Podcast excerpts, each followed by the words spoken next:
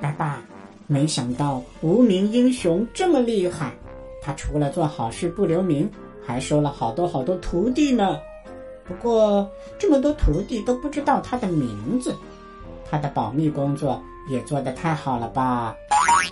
哎，等等，卡维，你说无名英雄做好事不留名，没错。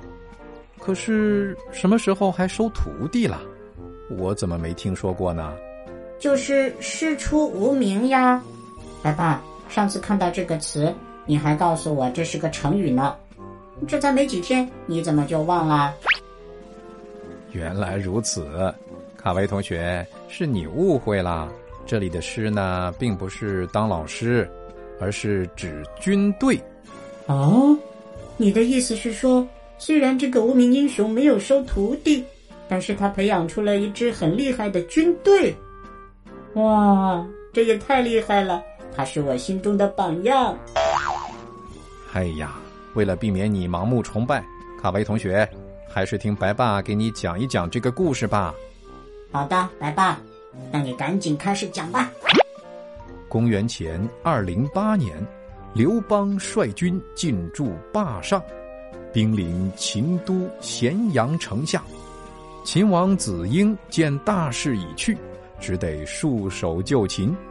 刘邦进入咸阳后，命人把秦宫中的珠宝财物。通通封存起来，并且和城中老百姓约法三章，表示绝不做残害百姓的事，然后率军出城回驻霸上。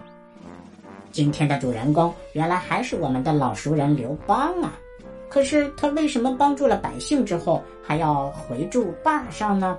难道是因为城里的地方太小不够住吗？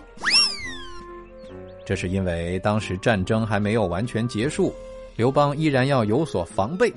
不久呢，项羽就浩浩荡荡杀到了函谷关。他听说刘邦想在关中称王，不禁大怒，想除掉刘邦。刘邦自知敌不过项羽，只好亲自前去见刘邦，再三声明自己不敢在关中称王。项羽看见刘邦态度诚恳，就打消了杀他的念头。作为一个历史小百科。我想多说一句，项羽啊，千万不能心软，日后打败你的就是刘邦啊！几天后，项羽率军进入咸阳，命人处死了秦王子婴，并且下令放火焚烧了秦宫。四十万楚军在城内大肆杀戮，整个咸阳成了一座人间地狱啊！项羽这些残暴的举动引起了大伙的强烈不满。纷纷指责他滥用暴力、大逆不道。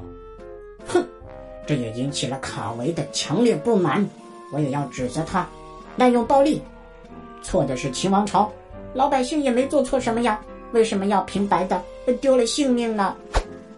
这时，刘邦领兵到了洛阳，新城三老董公向他献计，说道。自古以来，顺德者昌，逆德者亡。没有正当理由，做大事就不能成功。项羽无道，杀了君王，为天下人所愿。您乘此率军征伐，四海之内都会仰慕你的德行。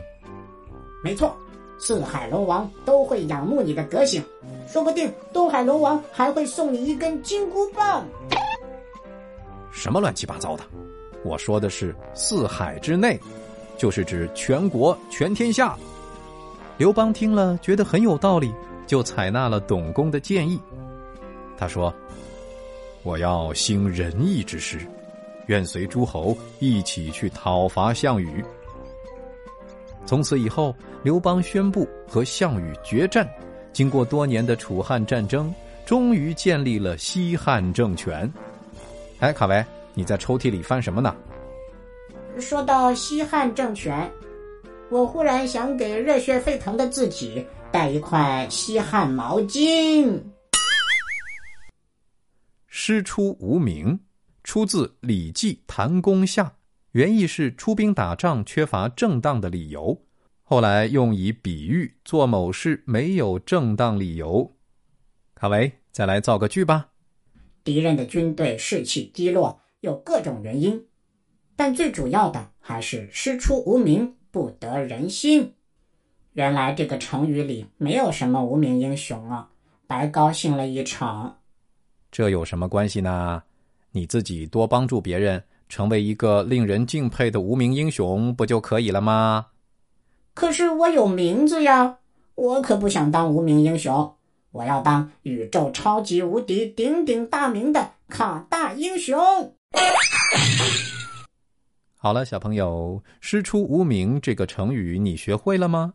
最后，我们一起来想一想，项羽和刘邦进入咸阳之后，分别都是怎么做的呢？欢迎你留言告诉白爸。玩转迪士尼，快乐下江南。